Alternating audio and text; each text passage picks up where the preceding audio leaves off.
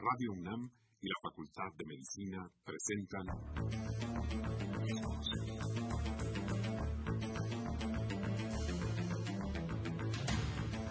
Voces. Las voces. Las voces de la salud. Reflexión y análisis de las ciencias médicas.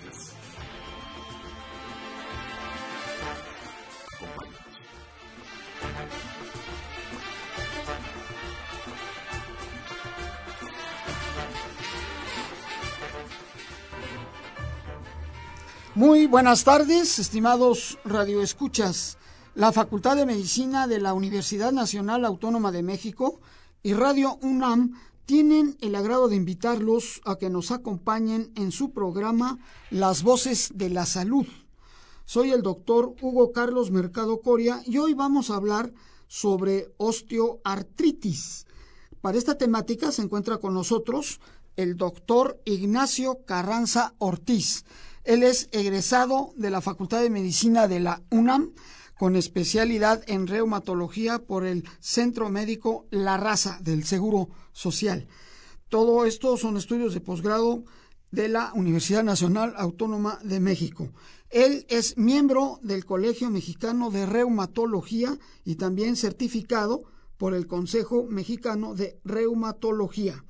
Trabaja en el Hospital Ángeles de las Lomas. ¿eh? Recuerden, queridos radioescuchas, este programa es grabado.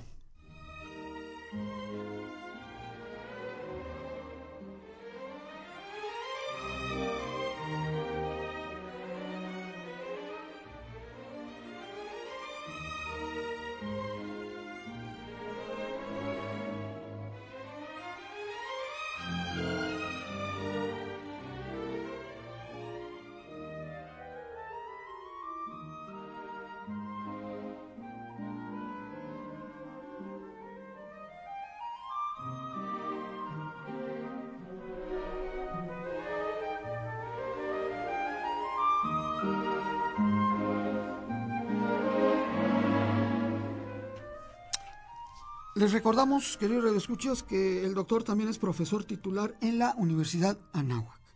Doctor, este problema de salud, pues es un padecimiento que resta calidad de vida a los seres humanos. Claro. Es un problema que se requiere especialista en esta rama. ¿Qué es la reumatología, doctor? ¿Qué es un médico reumatólogo? Bueno, la reumatología es una rama de la medicina, vamos a decir, una especialidad de la medicina que estudia y trata y previene o trata de prevenir enfermedades del tejido conectivo. El tejido conectivo para el auditorio son los huesos, los cartílagos, el músculo, algunas estructuras también de las arterias, de las venas y se enfoca a enfermedades inflamatorias de estos tejidos. En estos tejidos, eh, muy importante, las articulaciones. Porque tiene que ver con el movimiento para desplazamiento que para que el ser humano se desplace de un lugar Claro. a otro, que es indispensable para la vida de cada ser humano. Sí, así ¿no? es, pues yo creo que de los principios de la vida activa el poderse desplazar El movimiento. y poderse desplazar bien. Entonces esto es muy importante hablando de los problemas reumáticos, problemas inflamatorios reumáticos. ¿El antecedente cuál fue, doctor, de, este- de que se hiciera esta reumatología? Pues vamos a decir que los primeros eh, reumatólogos o el primer inicio de la reumatología fue aproximadamente en la segunda 1940, 1945, cuando en todo el mundo eh, existía la fiebre reumática. Entonces, en base a esta enfermedad que afectaba sobre todo algunas a las articulaciones, aunque no era incapacitante, y afectaba al corazón, empezó a nacer el término de fiebre reumática y de ahí nació la reumatología, donde se fue diferenciando la fiebre reumática, que se llamaba todo, a enfermedades como sería la artritis reumatoide, la osteoartritis, etcétera. Ah, perfecto. Doctor, ¿qué es la artritis como concepto general y cuántos tipos hay? La artritis, como definición, vamos a decir que es el la inflamación de las estructuras articulares. Como ustedes saben, la- las articulaciones es la unión de dos huesos con algunas que son las eh, articulaciones móviles, que son las que se mueven entre un hueso y otro. Entonces eso sería, por un lado, la articulación y la artritis es el daño inflamatorio que se produce en la articulación, ya sea en hueso, en cartílago, en ligamentos, en todos los elementos que están dentro de una articulación y que permiten su movimiento. Doctor, un paciente que tiene artritis, eh, dos aspectos muy importantes. Su, la clínica, que sigue siendo indispensable, la, hacer clínica con él, y la referencia al dolor, y que no se pueden mover bien. Si el paciente cuando llega con el reumatólogo, fundamentalmente llega por dolor. Entonces nosotros, ya sea el médico general, que es muy importante su labor en este momento, recibe al paciente con dolor. Y de ahí hay que hacer todo lo que nosotros decimos los médicos, el diagnóstico diferencial, para partir del dolor ver a qué horas da el dolor, si es hombre, si es mujer, si es, tienes 20 años, si tienes 50, etcétera. Entonces, vamos haciendo la historia del paciente y tenemos que llegar a definir cuándo se trata a lo mejor de una enfermedad tipo artritis reumatoide, cuándo se trata de una enfermedad tipo osteoartritis, porque, como vamos a ver más adelante, es completamente diferente desde las causas, la evolución y el tratamiento de las dos enfermedades. Entonces, el médico general tenemos que, eh, el médico general tiene que saber distinguirlas y referir sobre todo al especialista en fases tempranas, cuando todavía se puede hacer algo para prevenir el daño o retrasar el daño en favor de la calidad de vida de nuestros pacientes. Doctor, ¿qué tipo de dolor refieren los pacientes? Ya vamos a hablar de la osteoartritis. Ah, bueno, entonces ahí está. El dolor es el dolor de la osteoartritis o lo característico de la osteoartritis es un dolor que es lentamente progresivo, no avanza muy rápido, eh, en la osteoartritis el dolor se presenta muchas veces en las mañanas, como que amanece rígido el enfermo, que no se puede mover, con una duración poquita, entre 5, 10, máximo media hora. Y también lo refiere el paciente con osteoartritis, esta rigidez, al momento de levantarse, de estar mucho tiempo sentado, el paciente refiere cuando está en el cine y se levanta, los primeros pasitos duelen. El dolor también se, en la osteoartritis es más en articulaciones de carga, como son las caderas, las rodillas y las manos también. Ay, las manos. Sí, entonces sería el dolor, digamos, hablando de osteoartritis. Ah, ya. Son articulaciones sinoviales, ¿verdad? Sí, las se llaman sinoviales porque están envueltas por una membrana que es la membrana sinovial. Y como les decía, el componente de las articulaciones son los huesos, los cartílagos, las membranas sinoviales, algunos ligamentos, entonces, en esta enfermedad de la osteoartritis, que es lo que nos trae en este momento, ¿verdad? Vamos a decir que el daño, el daño eh, de la articulación es en el cartílago. Lo que se enferme en la osteoartritis tiene que quedar claro que es el cartílago. ¿De articular? Sí, el cartílago articular es lo que se enferma. En la artritis reumatoide, lo que se enferma es la membrana sinovial. ¿Sí? Entonces, esa es la primera gran diferencia que en la osteoartritis, les repito, lo que se va a dañar son los cartílagos articulares. Y en la otra es la membrana En la artritis reumatoide el daño está en la membrana sinovial. Ahora, ¿qué es el cartílago? Ah, el cartílago es un tejido elástico.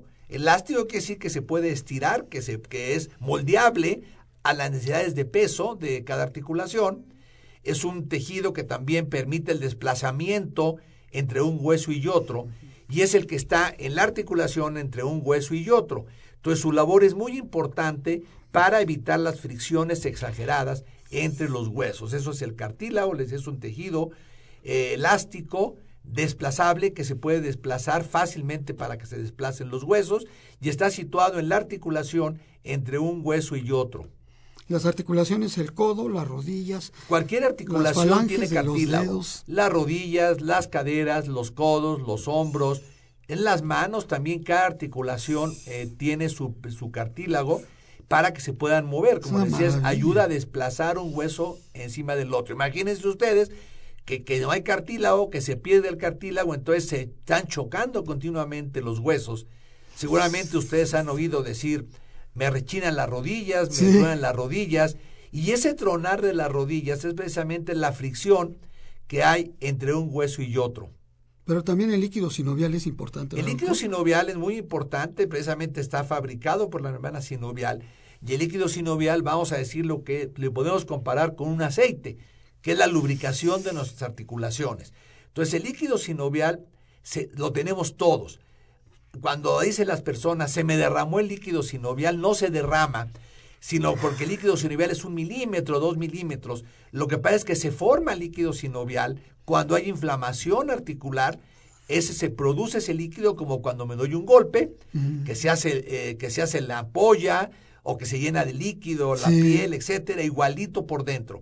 Cuando hay una inflamación y hay daño, se produce ese líquido inflamatorio.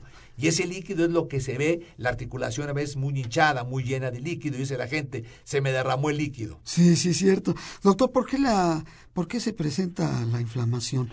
¿Es por el uso? ¿Por la edad? en la osteoartritis, vamos a decir, eh, no es si hablamos de los factores de riesgo. Sí.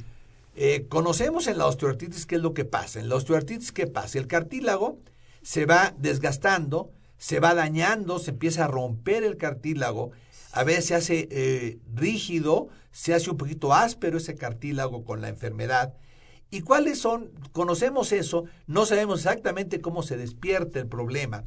Conocemos los factores de riesgo, que tenemos que evitarlos o disminuirlos para disminuir la frecuencia de la osteoartritis sobre todo su gravedad. Entonces, ¿qué factores de riesgo conocemos que estén bien identificados? Bueno, primero sería la edad.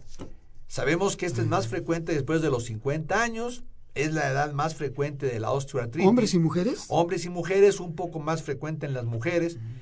Y también la es muy diferente a la artritis reumatoide, ¿verdad? Para haciendo las diferenciaciones, que la artritis reumatoide es mucho más frecuente entre los 30 y 40 años entonces, es gente mucho más productiva la de la artritis reumatoide. bueno, seguimos con la osteoartritis, si le parece. Sí, porque es el tema. Entonces, este va a decir que los factores de riesgo tendríamos eh, la edad, otro factor de riesgo importante es la obesidad, que tanto tenemos en este país. Creo que si ganamos una medalla de oro es en obesidad, ¿verdad?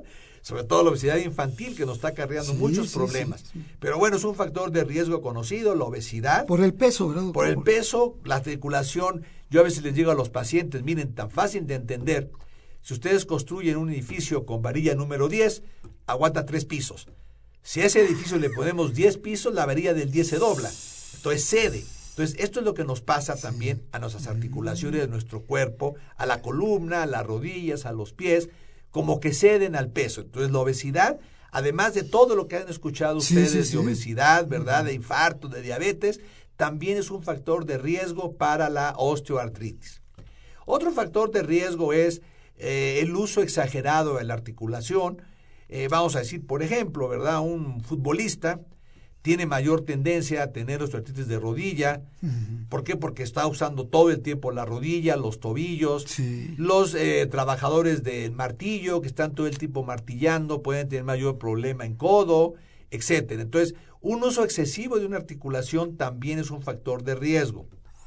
Otro factor de riesgo, por otro lado, es la inmovilidad. El sedentarismo también es un factor de riesgo para la osteoartritis. ¿Por qué? Porque el líquido sinovial que platicábamos hace un instante tiene que ver, también se produce a base del movimiento, se va produciendo líquido sinovial, como que se van rompiendo unas bolsitas que producen la lubricación.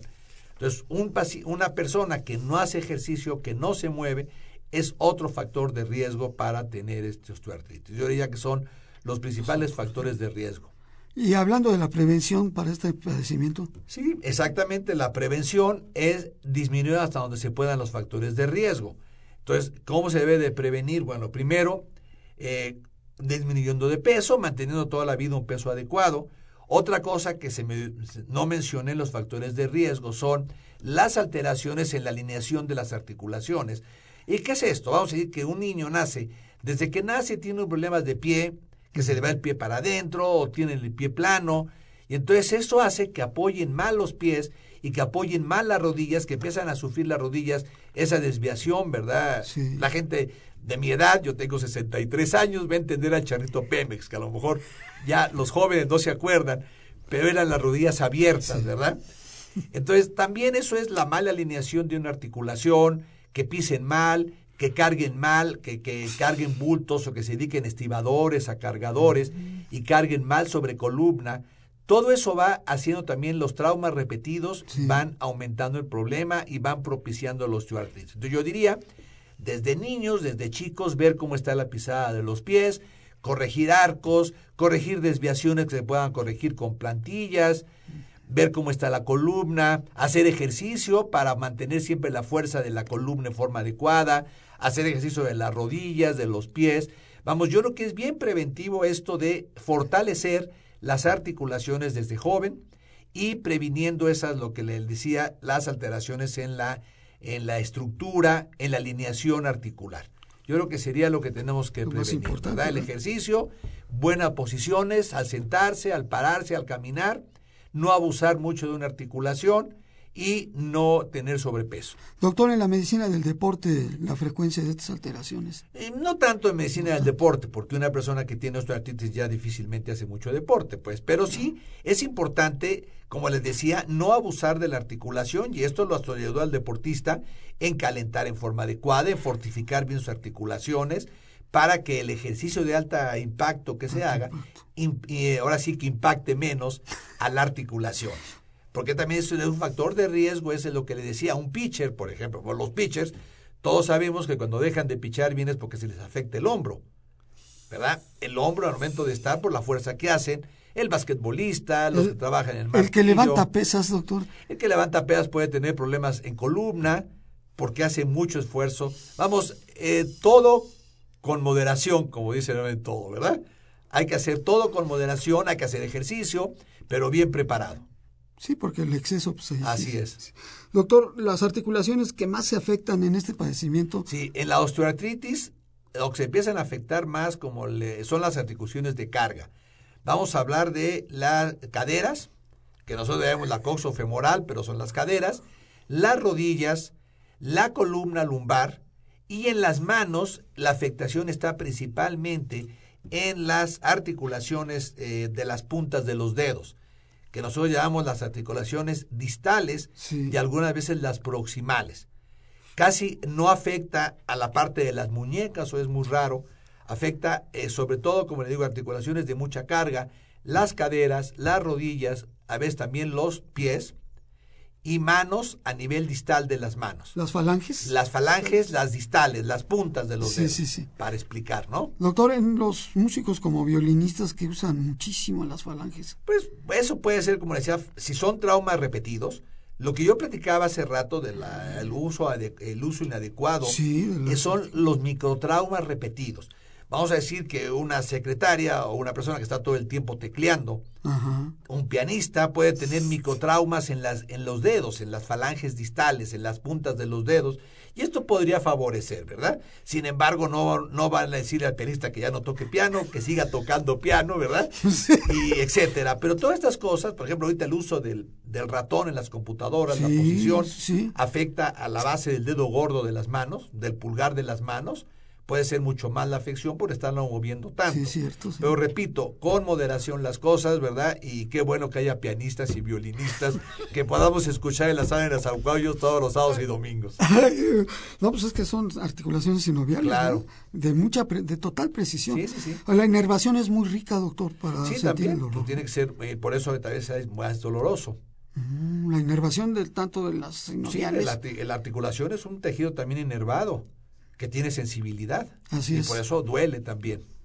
Doctor, quien, las, quienes lo, la padecen más, pues ya dijo usted, ¿verdad? Hombres y mujeres, pero mujeres un hay más, más un poquito más. Y las causas o causa ahí todavía está. Pues ya hablábamos, yo creo que las causas son lo que hablábamos de. Yo le llamaría factores de riesgo, ¿verdad? Sí, que pueden originar. Causas. Ahora ya si decimos qué lo origina, pues ya decíamos, es el si ya hablamos de la de lo que origina es el desgaste del cartílago. Si el cartílago se desgasta, a veces por el uso o por la presión, ¿verdad? Se desgasta el cartílago y entonces empieza a rozar un hueso con otro. Y esto hace a veces que el hueso se quiera regenerar. Y entonces es lo que forma los espolones que se llaman osteofitos, que así se llaman en la osteoartritis. ¿Por qué? Porque el cartílago se destruye, los huesos empiezan a, a friccionar uno con otro. Y entonces eso hace una respuesta normal de formación de hueso cómo todo a los estímulos reaccionan. Claro. Y son el periósteo, que es la membrana tejido conectivo, que de los huesos tiene células y tiene inervación. Ah, claro, y tiene vasos sanguíneos y tiene todo. Doctor, ¿cuáles son las señales que nos deben alertar sobre este padecimiento? A ver, aquí dentro, en un paréntesis, doctor, ¿cuál es la enfermedad que se deforma totalmente los dedos? No, bueno, la, la artritis reumatoide es mucho más deformante. La artritis es que es impresionante las manos, es impresionante. Por ejemplo, fíjense, la osteoartritis es bueno, bueno, dentro de lo que es una enfermedad, pero nunca va a dejar una limitación para no poder cerrar la mano. O sea, siempre se podrá cerrar la mano, porque insisto, el daño está en las partes finales de los dedos, en las puntas de las manos. Las falanges. Entonces sí se pueden deformar las puntas de los dedos con esos eh, espolones o osteofitos que se llaman, y son los nódulos de Heberden, así se llaman. Y es característico de la osteoartritis. La artritis reumatoide es la que deforma, porque así afecta a las muñecas, se desvían las manos y afecta también la parte alta de las manos, de tal forma que a veces no se pueden cerrar.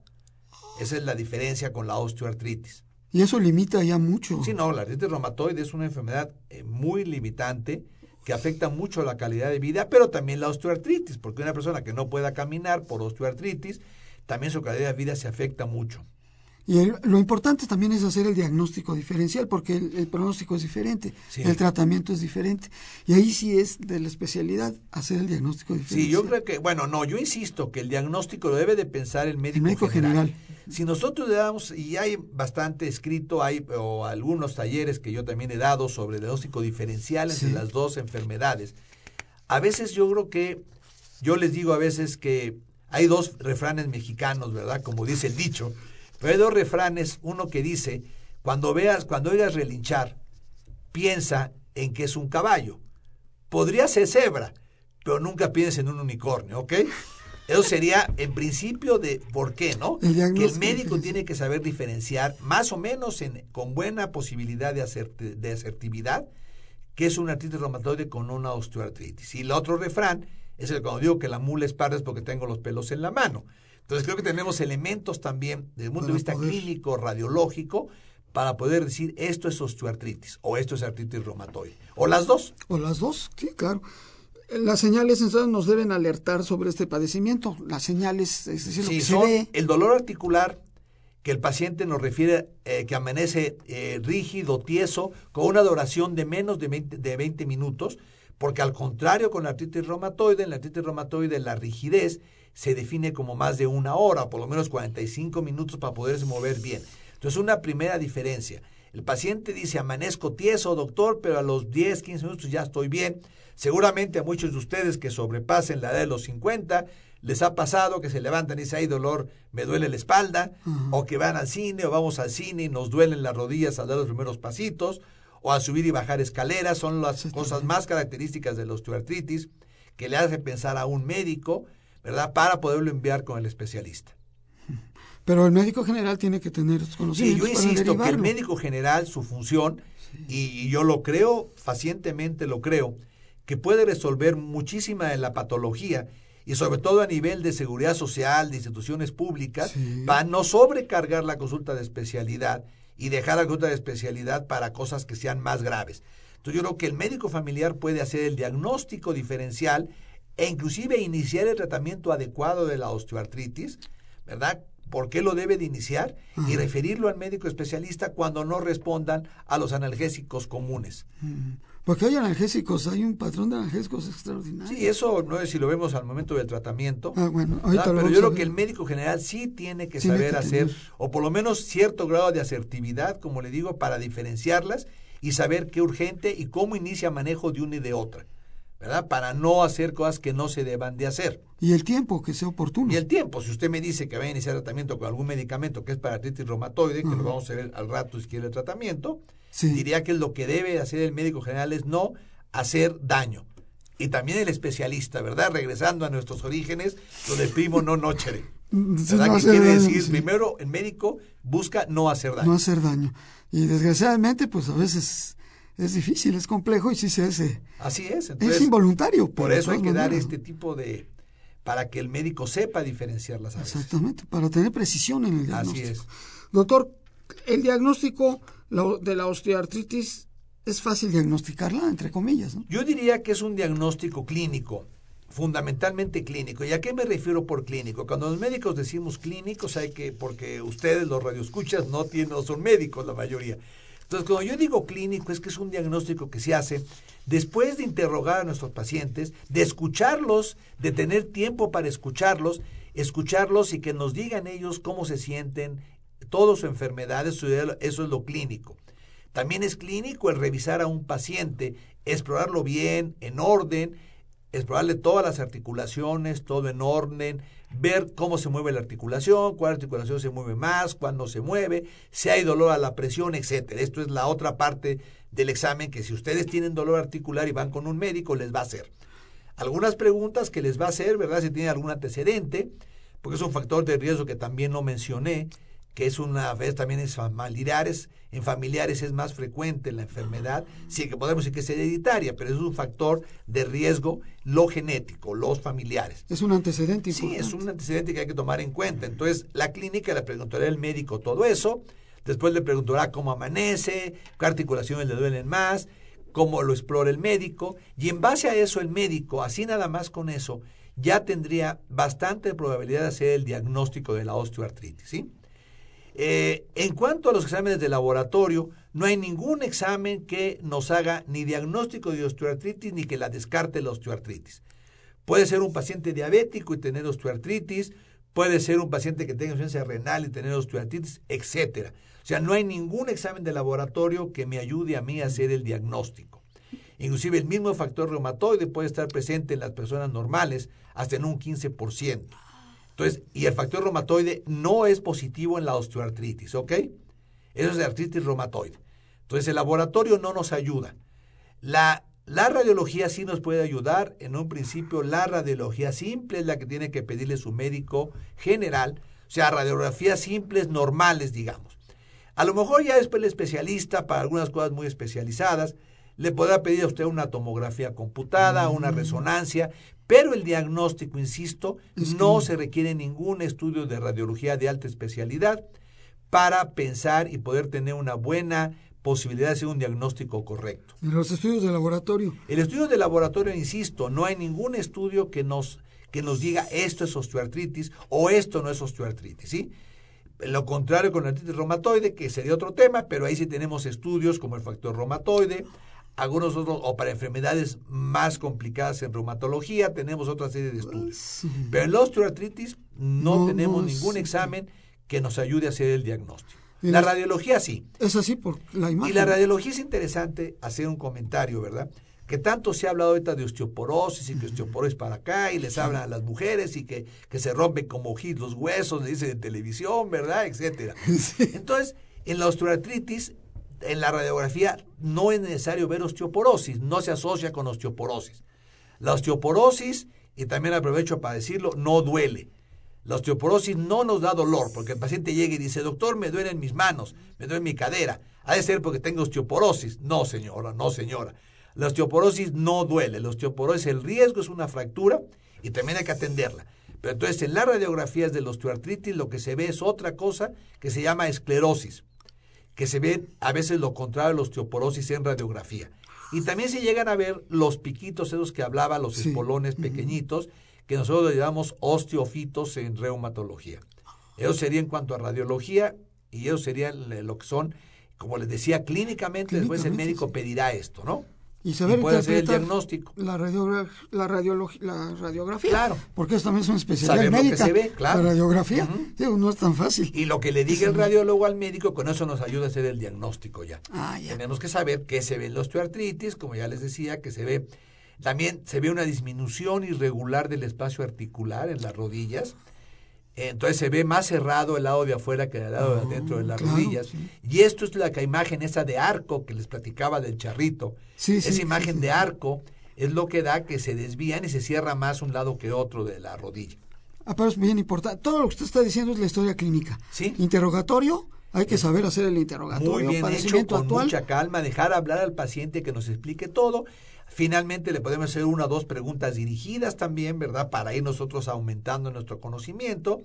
La exploración física o la exploración de hacerlo ver cómo camina, cómo mueve las articulaciones y, cómo se, y si hay dolor. Bueno, vamos a hacer una pausa. Estamos tratando el tema de osteoartritis con el doctor Ignacio Carranza Ortiz. Volvemos en un momento.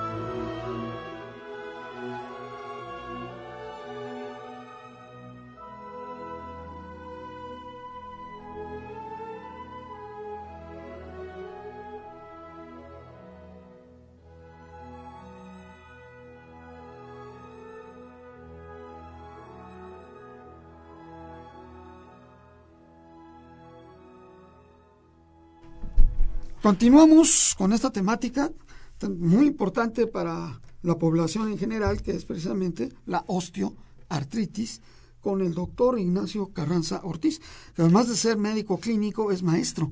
Pues y eso, este, eso es muy importante, doctor, porque lo que usted sabe lo enseña. Nos ha gustado, yo creo que también a usted. Y es un placer. Estamos aquí en la, en la UNAM, nuestra nuestra alma mater, ¿verdad? Sí, sí, así es. Salimos y nos enseñaron a estudiar y enseñar. Exactamente. es muy importante. Muy importante. Doctor, los tipos de exámenes que se deben realizar. Ya lo mencionó usted. Yo creo que exámenes generales también es importante, ¿verdad? Conocer las comorbilidades que llamamos los médicos, o sea, qué otras enfermedades tienen asociadas, que aunque no tengan relación con la osteoartritis, es bueno conocerlo. Para algunos medicamentos a veces pueden usar o no. Entonces yo diría que son exámenes generales. Si el paciente se va a hacer un examen, ver cómo están sus glóbulos rojos, sus glóbulos blancos, que es la biometría hemática, ver eh, cómo está su glucosa, si no es diabético, por le digo por los medicamentos que podemos llegar a usar, ver cómo están sus, sus lípidos, su colesterol, cómo está el hígado. Entonces se pide una química completa, ah. sobre todo, como le digo, para saber qué otras cosas puede tener el paciente. Para el momento de indicarle algún medicamento o indicarle alguna actividad, ¿verdad? Saber qué es lo que puede hacer y no puede tomar. Sí, todo eso hay que... Eso sí hay que tenerlo, un examen general, una biometría, una química y un examen de orina, yo diría que para conocer al paciente y saber ante quién estamos. Sí, todos esos elementos enriquecen Como tomar la presión a un paciente, que también la presión es una enfermedad completamente que no da dolor, no da ningún síntoma hasta que pasa algo grave. Entonces, siempre en la consulta tomemos la presión y también nos ayuda a ver qué medicamentos o cuáles no podemos usar. Y eso es muy importante, doctor. Es la, la siguiente pregunta, el, tratamiento para esta enfermedad. El tratamiento para la osteoartritis, como para cualquier otra enfermedad, debe de ser primero integral. Sea, tiene que ser integral un, tratamiento, como les decía, si es diabético, hay que tomarlo en cuenta, a ver qué le voy a dar. Si es alérgico al medicamento que digan los libros que es el mejor, pero el paciente es alérgico a ese medicamento, no lo voy a poder usar. Si los libros dicen, por ejemplo, que es un medicamento que se pone por la vena en X enfermedad y el paciente le tiene miedo a eso, pues tampoco lo va, o va a decir que sí se lo toma y no se hace nada. Entonces, la idea es tratamiento integral. Integral de todo el individuo que puede tener osteoartritis y al mismo tiempo puede ser diabético y al mismo tiempo puede tener artritis reumatoide, ¿verdad? Sí. También, como decimos los mexicanos, ¿verdad? Se puede ser chimuelo y andar en moto. O sea, ¿esto qué es? Que puede tener osteoartritis y tener diabética y ser hipertenso, tener otra enfermedad. Sí, tiene patologías. por eso hablamos de tratamiento integral y otro elemento importante sería centrado en el paciente. Nuestro objeto de tratamiento, nuestra finalidad es el paciente. Entonces, integral y centrado en el paciente, que lo que importa es el individuo como individuo y no nomás irnos por los libros, ¿verdad? Que dicen a todos igual, no. No es lo mismo ni el mexicano, ni el de otro lado, ni el campesino, ni el industrial, ni, Todos son diferentes. ni el profesionista. Entonces, así les decía, tratamiento en cualquiera, en osteoartritis, integrador, centrado en el paciente y basado en la mejor evidencia científica que tengamos. Por lo tanto, un médico debe de seguir estudiando, general o médico especialista, para, como le digo, al paciente ofrecerle a ustedes pacientes la mejor medicina de que tengamos evidencia también en los libros y en todo lo que es la información. La relación médico-paciente sigue siendo de capital Es lo que le digo y por eso hablábamos en centrado en el paciente. Si ustedes, eh, pacientes, nos tienen confianza los médicos, ustedes se van a tomar la medicina que yo le dé. Si van a ver un médico y no me tienen confianza o no le tienen confianza, ustedes bien lo saben que no se toman la medicina. Y si no toman la medicina, menos provecho les va a hacer. Entonces nosotros como médicos tenemos que lograr que ustedes nos tengan confianza, que tengan la confianza ustedes, pacientes, que estamos para servirles, que cualquier duda no es tonta. Nosotros no queremos que ustedes sean médicos, por lo tanto no les dé vergüenza nunca preguntar cualquier duda que tengan de su enfermedad, de los medicamentos que van a tomar. Tampoco tenga pena decir, doctor, no tengo dinero para tal medicamento, porque los médicos tenemos que adecuarnos a sus necesidades. Sí, toda la integración. Todo es eso. Doctor, el descanso y cuidado de las articulaciones. Aquí, qué bueno que hace esa pregunta así como descanso, porque lo que tenemos que hacer muchas veces es, claro, eh, movilizarlas. Es bien importante la movilidad. Si yo me quedo sin mover una articulación, va a aumentar el problema. ¿Por qué? Porque se menos se lubrica, Claro. la fuerza muscular disminuye y entonces menos los tolera la posición adecuada. Entonces hay que alterar, no hay que hacer ejercicio exhaustivo si tiene osteoartritis, ¿verdad? Una regla que dicen que nunca hay que hacer un ejercicio contra dolor muy fuerte. Pero es importante para el tratamiento empezar con estas medidas de movilidad, de ejercicio programado, ya sea que su médico reumatólogo, su médico general indique que puede hacer, o en los servicios especializados de medicina física, pero es la parte que hay que hacerla tomando medicinas y sin tomar medicinas. Lo primerito hay que hacer ejercicio, hay que fortificar músculos, bajar de peso también es importante Sí, claro. y rehabilitación para mantener las articulaciones.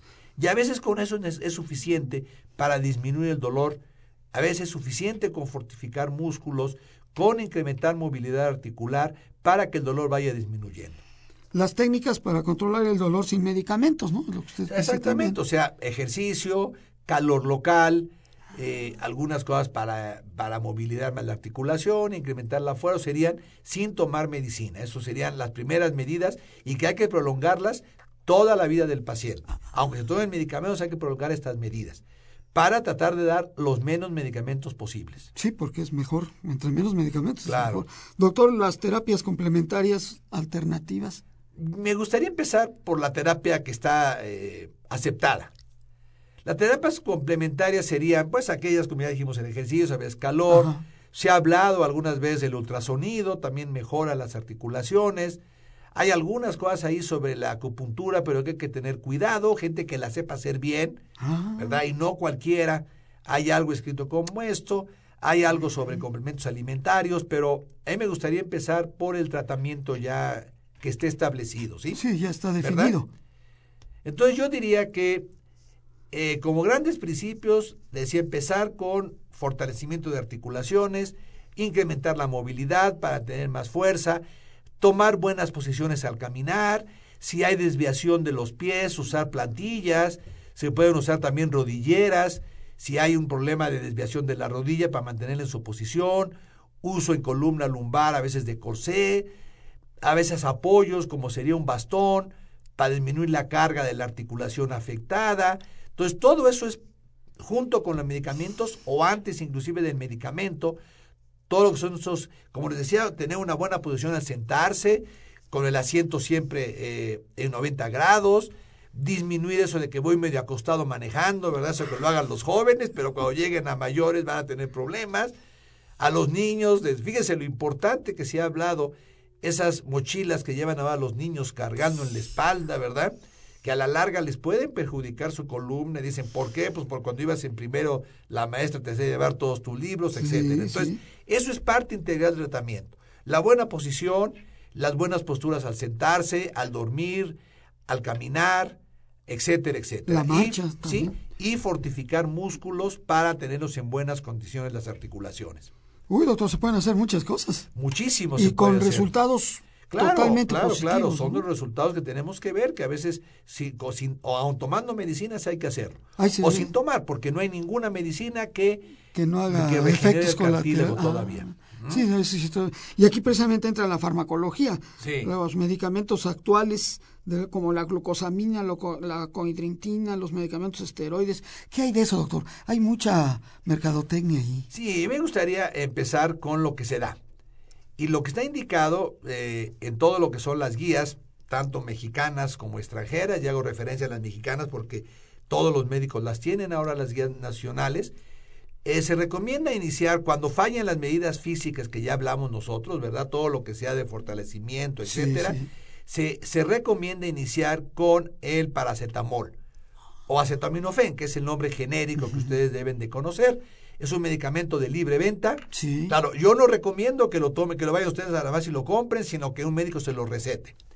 Aunque eh, que sea el médico general, pero que lo recete y no empezar a tomar, porque el mismo acetaminofén que lo venden en los supers, en la farmacia abierta, puede causar lesiones importantes, tanto en estómago como en hígado sobre todo. Entonces, aunque es bastante benigno y se debe de empezar, que lo recete el médico. ¿De No, acuerdo? no automedicación. No automedicarse. Si ya el médico lo receta y un día se nos acabe y no podemos ir al médico, se podría comprar. Pero siempre y cuando el médico nos esté a nosotros checando periódicamente bajo su responsabilidad. Entonces, la primer escalón de medicina que se llama en medicina, la primera eh, escalón terapéutico, la primera línea que se llama, es siempre con acetaminofén o con paracetamol. ¿Con resultados? Con resultados en ocasiones bien para disminuir el dolor, ¿de acuerdo? Los de acabamos de segunda línea serían lo que se conocen como los antiinflamatorios no esteroideos, o sea que no tienen cortisona. Eso quiere decir no esteroideo, quiere decir que no tienen cortisona. Entonces, esos son los de segunda línea. Hay muchos, aquí también tienen que ser recetados por el médico porque tiene cada uno diferentes efectos secundarios. Sobre todo hay que cuidar mucho el daño en estómago, en intestino y, eh, les digo, que, y en hígado. Entonces, eso es lo que hay que cuidar. Tienen todos sus efectos secundarios, ¿verdad? Unos más al estómago, otros menos al estómago, unos más al hígado. Uno se ha hablado que pueden afectar la presión arterial, pero todo eso el médico lo debe de saber. Algunos pueden decir que pueden afectar también al corazón, pero eso el médico es el que tiene que decirles a ustedes cuál es, como decíamos desde un principio, para usted, para usted, para su hijo, para su hermano. Son individuos, somos individuos y por lo tanto la decisión del médico es individual. Por eso les recomiendo que siempre asistan con un médico para que les dé el tratamiento porque puede ser ustedes alérgicos sin saberlo, o ser eh, tendencia a tener problemas de gastritis y se toman un medicamento y pueden tener sangrados, etcétera. Entonces, siempre déjenle al médico que sea el que les da la indicación. Estos son los, digamos, los medicamentos de segunda línea y como siempre hay que usar medicamentos a la menos cantidad que se pueda tomar y por el menor tiempo que sea necesario. Por eso se recomiendan también mucho las medidas generales. Ahora, Aquí es importante hablar que inclusive de lo que son la cortisona, de lo que son los, la cortisona sobre todo, la prednisona, los, los esteroides. En la osteoartritis no se deben usar esteroides eh, por vía oral. O sea, están prácticamente ahí sí, mejor que ustedes se lleven la idea, aunque puede haber alguna excepción muy rara, pero definitivamente mejor quédense con la idea de que no se deben de usar la cortisona en forma oral ni inyectada en osteoartritis, ¿sí? En ocasiones, y eso lo decidirá su médico también, el médico especialista, se pueden inyectar alguna articulación con algún producto de cortisona, pero que tienen que tener mucho cuidado y indicado siempre por un médico especialista ya. Eso sería cosas muy importantes para saber que no se dan. Tenemos por otro lado, ah, o sea, la idea de este, del tratamiento de cualquier enfermedad sería curarla. Claro. usted me dice, el paciente, digo, doctor, yo quiero que se me cure mi dolor, pues sí, se te va a curar, pero que me cure la enfermedad. Entonces eso sería lo que todo médico quisiéramos hacer y que no avance ya, que no se destruya más el cartílago. Entonces esto es lo que a veces se logra un poquito con la baja de peso, con los ejercicios y desgraciadamente no tenemos ningún medicamento que se haya comprobado así sin error, sin estar más o menos seguros de que va a mejorar el cartílago. Y se pueden usar aquí donde venían esos medicamentos que han dicho de la glucosamida, el condritín, por ejemplo, también, o en combinación o solo. Que en lo que hay ya escrito serio, yo me quiero referir con ustedes, lo que es serio, lo que les podemos ya recomendar a nivel nacional con guías, tanto mexicanas, extranjeras, es que la, eh, la glucosamida y junto con el condritín podría tener algún efecto similar a lo que yo les decía del acetaminofén, de los antiinflamatorios, para disminuir el dolor que también puede tener efectos secundarios de la glucosamida. Pero vamos, se podría usar si no toleran algún otro, no es pecado usarla. Lo que tiene que quedar bien claro es que no disminuye el daño en cartílago. Eso sí, está ya en estudios a 5 a 10 años bien hechos que no afecta el cartílago, que no lo mejora, que no impide que se siga alterando, ¿verdad? Entonces, tener cuidado para que no nos engañen. El médico en principio nunca los va a engañar porque, no, como les digo, nuestro principio es ayudar a los pacientes. Sin embargo, también el médico lo tiene que saber porque hay muchas ideas de esto. Entonces, se puede usar para disminuir el dolor, probablemente parecido a un antiinflamatorio. También se ha hablado ahora de algunos derivados de, de aguacate con soya que están en el mercado, que también estos productos están aprobados por el COFEPRI, por las instituciones, o sea, están aprobados, no es delito usarlos, se pueden vender, porque tienen cierto efecto que puede ayudar a la enfermedad, ¿de acuerdo? También este que digo que es un derivado del aguacate, también se ha visto que puede tener efecto también con el dolor, a lo mejor un poquito con cartílago.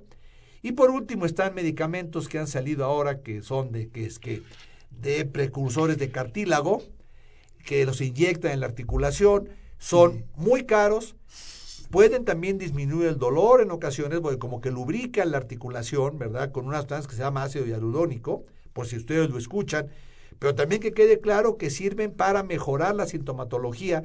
Hay muy poco escrito, todavía falta mucho para saber si estos pueden realmente ayudar o no. Por ahí otras gentes les van a hablar, a lo mejor en algunas clínicas esas que se anuncian de reumatología en los periódicos ahora, que nos queda cerca aquí de por ahí visto, y les anuncian que pueden dar que células madre y que células de su propia orina. Lo de la orina y las vacunas es puro cuento, no hay vacunas para la artritis ni para artritis reumatoide ni para osteoartritis. No hay vacunas. En algunas enfermedades como la artritis reumatoide hay medicamentos biológicos, que sería otro tema.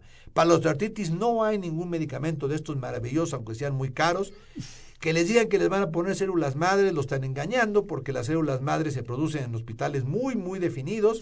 es una tecnología muy complicada todavía y los estudios que hay en el mundo de células madre con cartílago, a ver si lo forma, todavía son resultados muy, este, esperemos que en un futuro tengamos algo. Tenemos algunos desarrollos, como sería esto, desarrollo de algunos medicamentos que realmente actúen en el cartílago.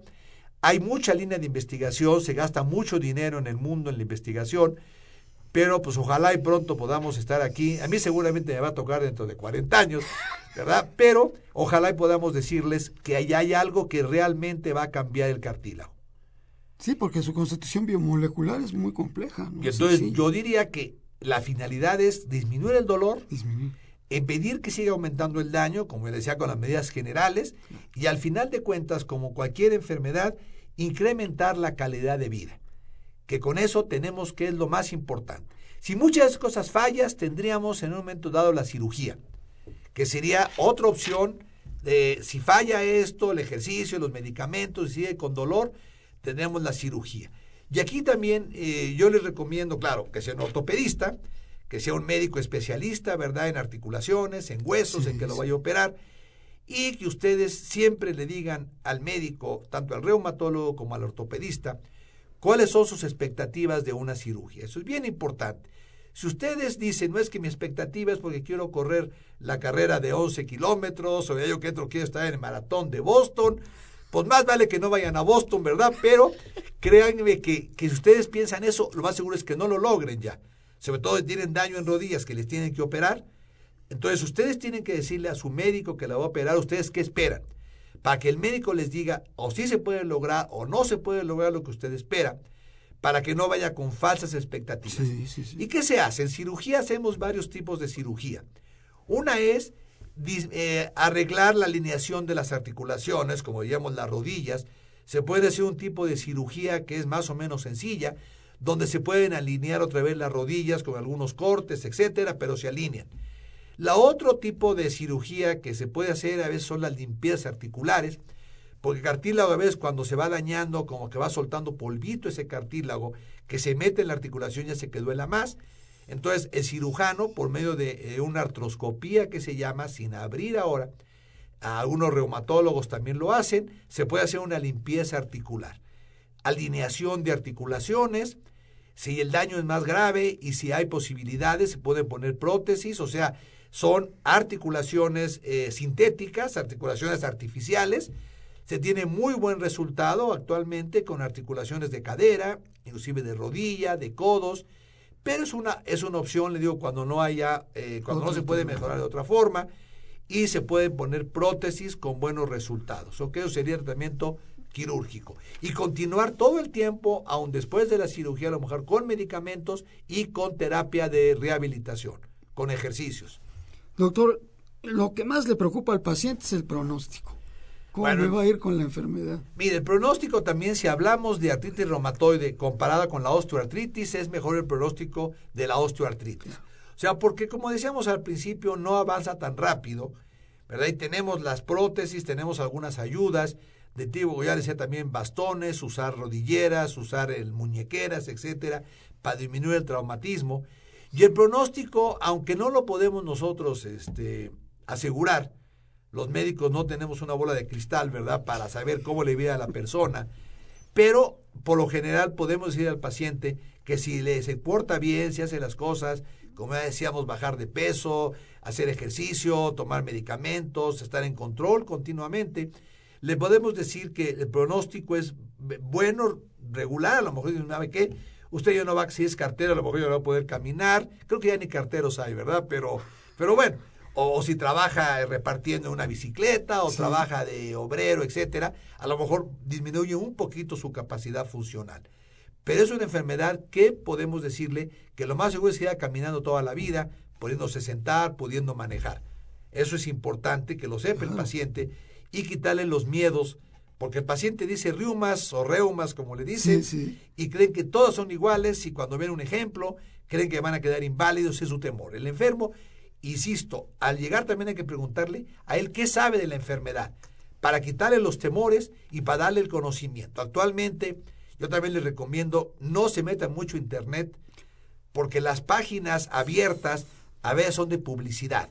Y les informan cosas que no son o los asustan de más. Entonces a veces ya llega el paciente y vio artritis, y mató artritis reumatoide, y vio fotos en Google, etcétera. Entonces hay páginas que son para pacientes hay una que se llama MD Consul, que viene en español casi todo, es una página americana de Estados Unidos, pero viene mucho en español.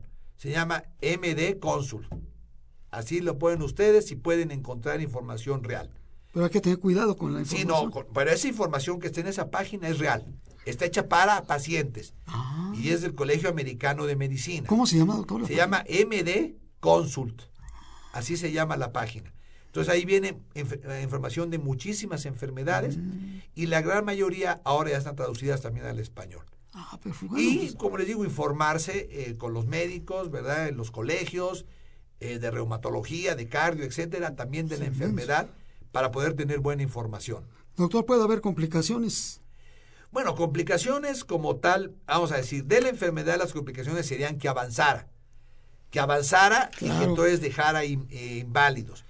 Complicaciones por la enfermedad de otro tipo, pues que una complicación no sería que atravesar la calle no alcanzara a atravesar y se cayera, etcétera. Pero no, eso no son complicaciones de la enfermedad, ¿ok?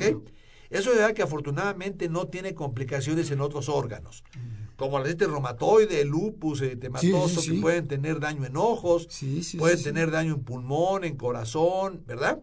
Aquí la osteoartritis no, es una, es una enfermedad únicamente de las articulaciones en el cartílago no afecta a ningún otro órgano. Y como les repetía, puede ser tener la presión alta y no es por la osteoartritis. Puede tener diabetes, puede tener lo que quieran, ¿verdad? Y no es por la osteoartritis. Vamos, no causa complicaciones en el, en el cuerpo.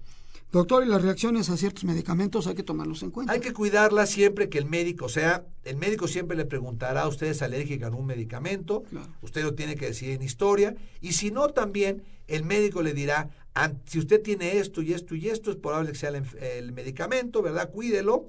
Cuidar efectos secundarios. Un paciente tiene problemas de gastritis.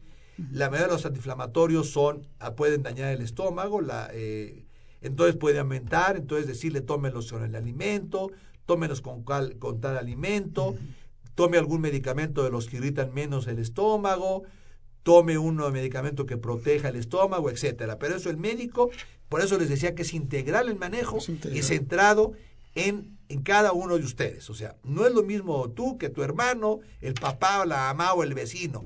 Y la vecina dice, ay, me, yo tenía lo mismo y me recetaron esto, ¿por qué no tomas? ¿De acuerdo? Entonces, eso siempre el médico que dé las indicaciones para prevenir hasta donde sea posible complicaciones del medicamento. Doctor, ¿qué investigaciones se están haciendo actualmente sobre Actualmente se hace en México, bueno, en todo el mundo, en México se están haciendo, ¿verdad? en, varios hospitales, el Instituto Nacional de Rehabilitación está haciendo investigaciones, el servicio de reumatología también. Se hace mucha investigación. La idea de la investigación es primero ver por qué se empieza a dañar el cartílago. Claro. Y se ha hablado también ya otros, de unas eh, cosas de tipo inflamación, de tipo orgánico. La investigación es aquí, ¿por qué se daña? Y la segunda parte de la, de la investigación debe de ser qué medicamentos, qué sustancias debo de tener para evitar que siga dañando o al contrario, para llegar a la panacea de que se forme cartílago nuevo y entonces encontramos lo que hace 10 o 20 siglos estén buscando, ¿verdad? El bálsamo de la juventud que se sigue buscando y no lo hemos encontrado. Doctor, la ingeniería de tejidos está en boga. Es parte de lo que decía la, de las cédulas madres, que está muy, vamos a decir, está empezando. No hay todavía ningún producto que esté al alcance de los médicos, de los pacientes, todavía serio en esto. Doctor, ¿a quién acudir? ¿Cuándo y dónde? A cualquier síntoma, vayan con su médico, si pueden ir con un reumatólogo, pero si no, en las instituciones de salud, con su médico general, les decía, y él sabrá a qué momento derivarlo. Lo más importante es que lleguen con el especialista a tiempo, que pueda decir exactamente qué enfermedad es y que se inicie manejo integral también a tiempo. Y tendremos mejores resultados. Perfecto. Doctor, ¿y una reflexión final?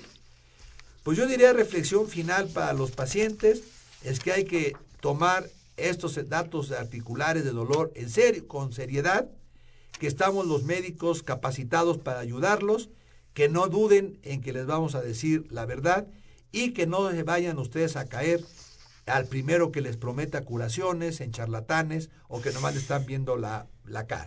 Pues que vayan con un médico, que vayan con el reumatólogo y como reflexión final, pues que cualquier cosa estoy a sus órdenes. Ah, muchas gracias al doctor Ignacio Carranza Ortiz. Que muchas gracias, doctor. Esto es una experiencia No, no, insustituible. no, pues, gracias a ustedes. Y muy amable, doctor, y lo felicitamos por su gran. ¿Sí? ¿Puede dar un teléfono, doctor? Sí, con mucho gusto. Les voy al teléfono del consultorio, es el 5246-9603 o 04, como les decía, en el consultorio 145 del Hospital Ángeles de las Lomas. Con el doctor Ignacio, Ignacio Carranza, Carranza Ortiz. Ortiz. Muchas gracias, doctor. Muy amable. Esto fue una coproducción de la Facultad de Medicina y Radio UNAM. A nombre del doctor Enrique Graue, director de la Facultad de Medicina, y de quienes hacemos posible este programa en la producción y en la realización, a la licenciada Leonora González Cueto Bencomo y a la licenciada Erika Alamilla Santos. Controles técnicos, Francisco Mejía. Conducción, su servidor, Hugo Carlos Mercado Coria. Les agradecemos su atención.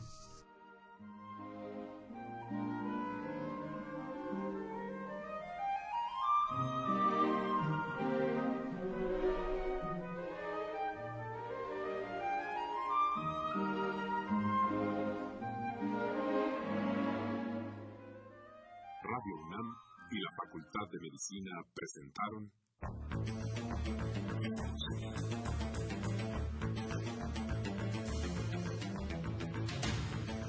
Voces. Las voces. Las voces